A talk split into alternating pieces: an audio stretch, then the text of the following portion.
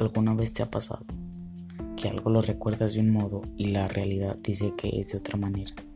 Imagínate de la canción que más te gusta, la que te sepas de memoria y un día la escuchas y te percatas que es de otra manera, que algo ha cambiado en la letra.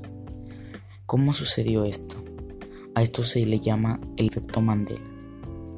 Un caso conocido en la famosa serie llamada Bob Esponja en la película estrenada. ¿Recuerdan la escena de la canción Yo soy un cacahuate?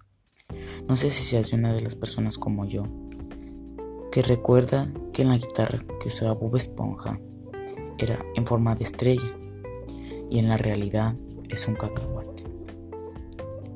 Mi nombre es Abraham y esto sería todo por hoy.